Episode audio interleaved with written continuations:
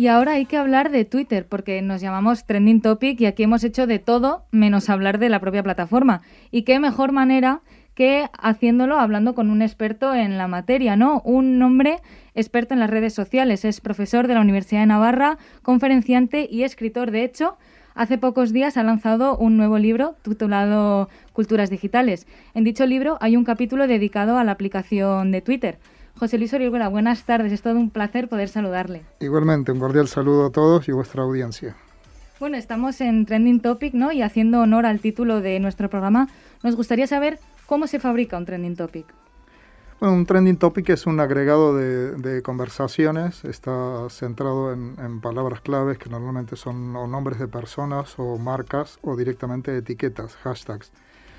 En la medida en que los algoritmos de Twitter detectan eh, una gran concentración de referencias eh, comunes a esas palabras, a esas marcas o a esas etiquetas en eh, IPs diversas para, para, evitar esta, esta fabricación intencionada, em, que se producen en un mercado de forma intensiva en poco tiempo, nos aparece en las listas de, trending topics que podemos configurar a nivel global o las podemos tener configuradas por, por países. ¿no? Normalmente los usuarios las tenemos configuradas respecto a nuestro propio país para detectar rápidamente eh, noticias de, alcance o crisis que se producen en las propias redes, como ha ocurrido recientemente con la caída de Facebook, Instagram y WhatsApp.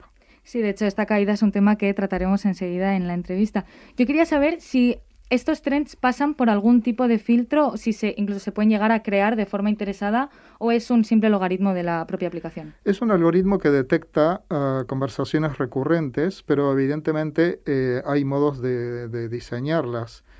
Eh, en un sentido, mm, digamos así, amplio del término, cuando tú pones en marcha eh, un, evento, por ejemplo, un congreso, ah, o el lanzamiento de un producto y comunicas públicamente ah, al a la audiencia de ese evento cuál es la etiqueta oficial, en cierta forma estás diseñando la posibilidad de que se produzca eh, un, trending topic, que es algo que muchas veces está buscado intencionalmente como parte de la estrategia de un evento o del lanzamiento de un, producto.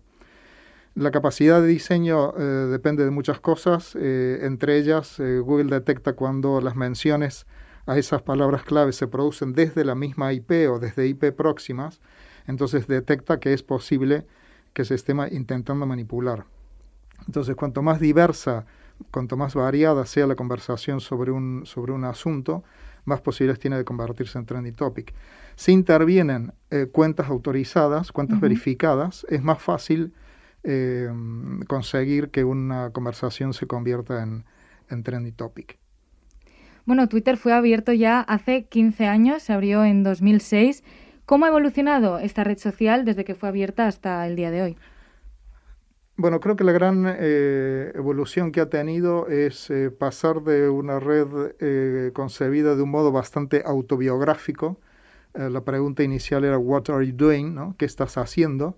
Y entonces inicialmente Twitter se llenó de gerundios. ¿no? Estoy paseando al perro, estoy regando las plantas, estoy preparándome el desayuno hasta que la propia apropiación que los usuarios hacen de la red muestra que eh, es más interesante para todos contar no lo que estamos haciendo, sino lo que está pasando a nuestro alrededor. Totalmente.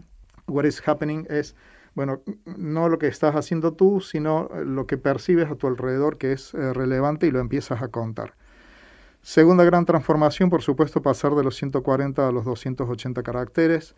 Y tercera, posiblemente la inclusión de nuevas funcionalidades como puede ser el streaming de vídeo, muy en particular, algunas conversaciones de audio que no acaban de, cuajar y los hilos. Eh, los hilos han, yo creo que, transformado la dinámica narrativa de Twitter de una forma bastante notable en este tiempo.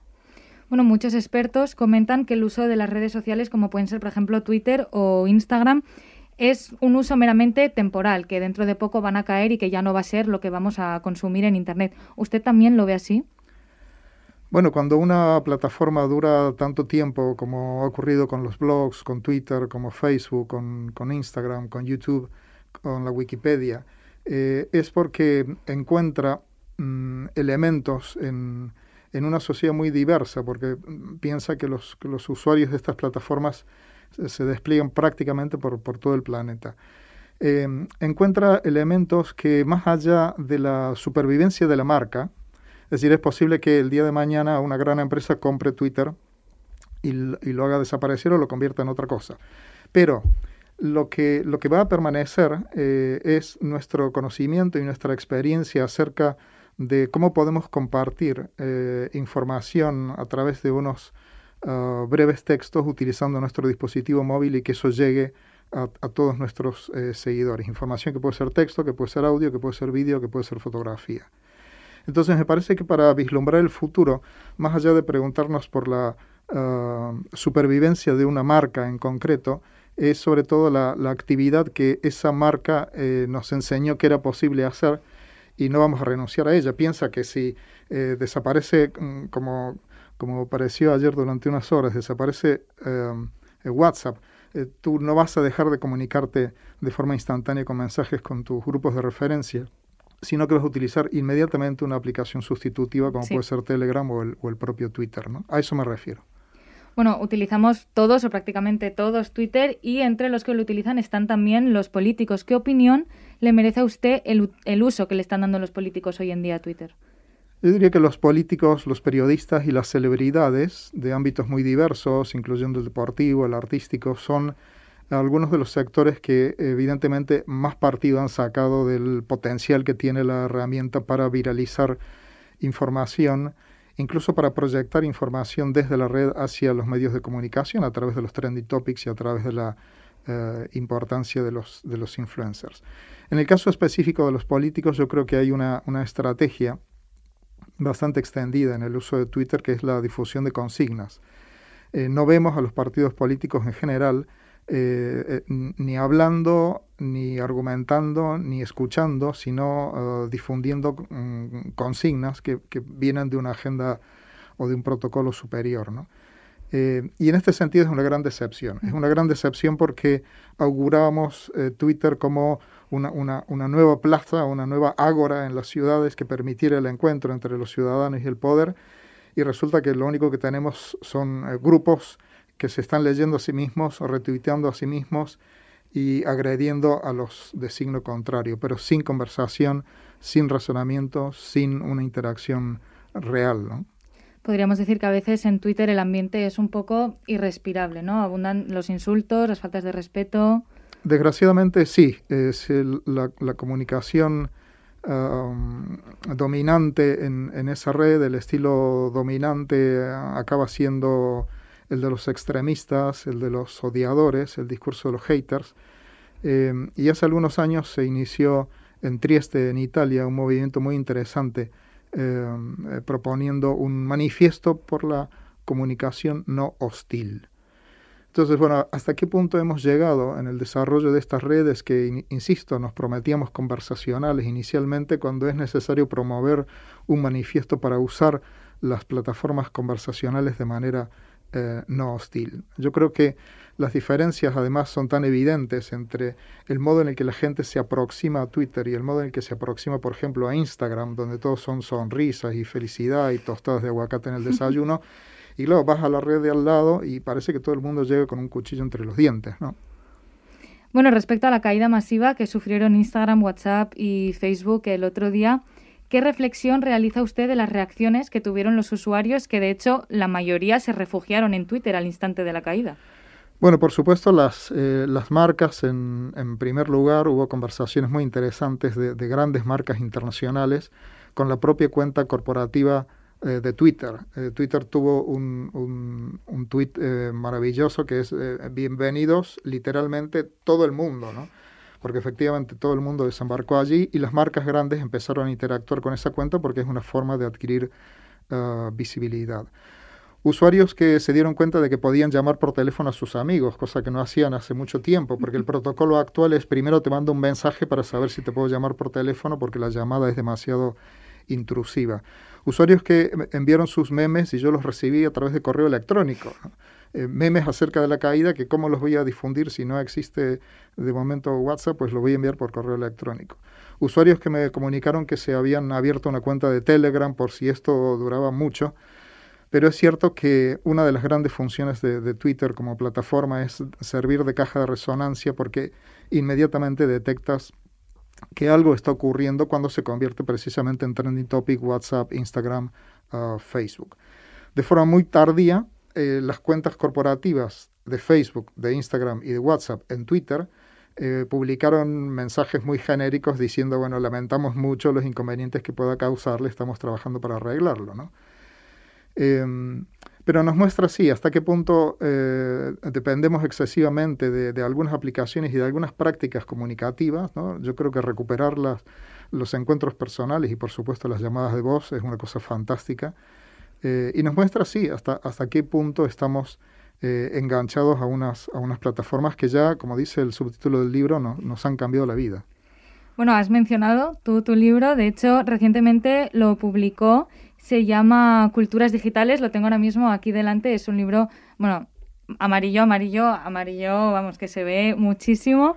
Y cuenta efectivamente con el título Culturas Digitales y luego un subtítulo que dice Textos breves para entender cómo y por qué Internet nos ha cambiado la vida. ¿En qué sentido le ha cambiado usted la vida Internet? En todos los sentidos. Eh, vamos a ver, cuando, cuando cambia la infraestructura de Internet, eh, sobre ella eh, las aplicaciones que llamamos redes sociales, y el acceso móvil de los usuarios a esas dos tecnologías es ese trípode que es el que asienta el ecosistema de comunicación contemporáneo, lo que hace es acelerar eh, la velocidad a la que circulan los flujos de información, eh, amplifica el volumen de información que circula y redistribuye los flujos, ya no es del centro a, la periferia o de arriba a abajo, sino es multipunto, multipunto. Es decir, estamos en un mundo, como yo suelo explicar a los estudiantes aquí, hiperconectado. Entonces, cuando esos tres elementos cambian en la circulación de los flujos de información, todas las actividades eh, que dependen de manera más o menos intensiva de la información se ven transformadas. Y claro, si te pones a pensar qué actividades de, nuestro mundo contemporáneo no dependen de manera más o menos intensiva de la información, pues prácticamente no queda ninguna. ¿no? Entonces, esa es la razón por la cual eh, Internet ha transformado los modos educativos, los modos de hacer ah, comercio, ha transformado la gestión de la política, la gestión de los asuntos públicos, ha transformado los medios de comunicación. Eh, ha tenido un impacto extraordinario sobre la construcción de nuestra identidad, sobre nuestro prestigio, sobre nuestra marca personal, sobre nuestra reputación y sobre los eh, canales, digamos así, para eh, buscar empleo. ¿no? Bueno, he abierto el libro y me he encontrado bueno, con un marcapáginas igual de amarillo que la portada del libro y que dice em, la siguiente frase, más reading y menos streaming. Y me gustaría saber por qué decidió añadir este mensaje a, su libro. Bueno, es uno de los, es uno de los artículos del, del, libro que está planteado en su título como una provocación. Una provocación porque eh, yo soy un gran consumidor de televisión en streaming y reconozco abiertamente que la mejor ficción contemporánea hace mucho tiempo que se está haciendo en la televisión. ¿no? Pero no va en contra de la televisión, sino va a favor del libro y de la, y de la recuperación de la lectura y de los tiempos eh, que requiere la lectura, de la concentración prolongada, del silencio y de los espacios específicos que requiere la, lectura. Y si te pones a pensar mm, en, nuestra agenda cotidiana, el, único tiempo que, podemos robar realmente para la lectura proviene del consumo de televisión en streaming, porque el resto del día ya no tenemos forma de exprimirle más las, horas. Entonces, es una provocación para hacernos pensar en, la necesidad de recuperar la, lectura y, el placer de los libros, ¿no? Bueno, quería decirle, bueno, usted dedica el libro a sus nietos, ¿no? Eh, que son al fin y al cabo nativos de la era digital. ¿Cómo cree que les afectará a ellos la influencia de la tecnología en su futuro, como dice usted, pues en el libro, en su educación, en su trabajo y en todo, en la vida, básicamente? Para los lectores actuales, eh, el, libro, que ya va por su segunda edición, es un libro de, de perspectiva, ¿no? que nos habla de cómo unas herramientas cambiaron nuestro tiempo y están delineando nuestro futuro. Eh, para mis nietos va a ser un libro de historia un libro de historia de la tecnología. Mira cómo hacían eh, en este tiempo para comunicarse, mandaban mensajitos, publicaban selfies, etcétera, ¿no? Y va a provocar muchísima gracia, como nos provoca ahora cuando leemos eh, la historia de los, de los viejos medios de comunicación de masas que en algún momento también fueron, fueron nuevos y fueron innovadores. Bueno, pues para finalizar vamos a realizarle un cuestionario muy breve con preguntas cortas relacionadas también con Twitter y con los trending topics. La primera de todas es ¿cuántos seguidores tiene actualmente en Twitter, si se acuerda de la cifra más o menos? No me acuerdo, pero deben ser cerca de 145.000 aproximadamente. En su cuenta tiene usted el famoso tic azul, ¿no? ¿Qué hay que hacer para conseguir este verificado que tanta gente lucha por conseguir? Bueno, la historia es un poco larga, pero básicamente lo que hizo Twitter en un momento determinado para favorecer la incorporación de, nuevos usuarios a la plataforma era mostrar un repertorio de usuarios que generaban contenido de interés y creó eh, una lista de usuarios sugeridos. De tal forma que cada vez que una nueva persona, un nuevo usuario se incorporaba a Twitter, Twitter le hacía seguir determinado tipo de cuentas eh, antes de habilitarle su propia cuenta. Entonces en esa lista aparecían eh, deportistas, jugadores de baloncesto, Shakira y aparecía J. Lori, ¿no? Con lo cual em, la propia plataforma lo que hace es eh, eh, verificar tu identidad en un momento en el que no había escalado tanto como ahora. El problema de la verificación de cuentas se convirtió en algo terrorífico para, Twitter porque no tenían forma de escalar el control de la identidad de los usuarios. Entonces eso arrastra comunidades y esas comunidades a su vez van haciendo crecer la envergadura de la cuenta. Bueno, y además del TIC Azul también cuenta con dos seguidores que son dos de las grandes figuras de la política española, que son Mariano Rajoy y Pedro Sánchez, actual presidente del gobierno. ¿Le sorprendió que le empezaran a seguir? Bueno, a veces me entero de estas cosas por los eh, estudiantes que, hacen bromas en la propia eh, red. Bueno, es lógico que los equipos de comunicación, que son realmente quienes llevan las cuentas de estos eh, líderes, eh, pues estén muy atentos a los eh, personajes que dentro de, la red hablamos acerca de la propia red, explicamos estrategia digital, explicamos buenas prácticas dentro de la red, etcétera. ¿no? yo creo que es parte simplemente de las buenas prácticas de los estrategas de comunicación que son quienes llevan realmente esas cuentas. ¿no? Para hacerle elegir, ¿con qué se queda? ¿Con Twitter o con Instagram? Con Twitter. ¿Y cuál de las dos redes sociales cree que va a durar más? Instagram. ¿Por qué hay que leerse culturas digitales? Para entender qué es lo que nos ha hecho como cultura, como personas y como organizaciones eh, Internet en estos últimos 25 años. Bueno, ha sido un placer poder escuchar la opinión de un experto sobre las redes sociales, más concretamente en este caso sobre Twitter. Bueno, no dudéis en compraros culturas digitales y muchísima suerte con la venta del libro y muchísimas gracias por venir a Trending Topic. Ha sido un placer, José Luis. Gracias a vosotros por la invitación. Quedo a disposición para cuando queráis volver a hablar.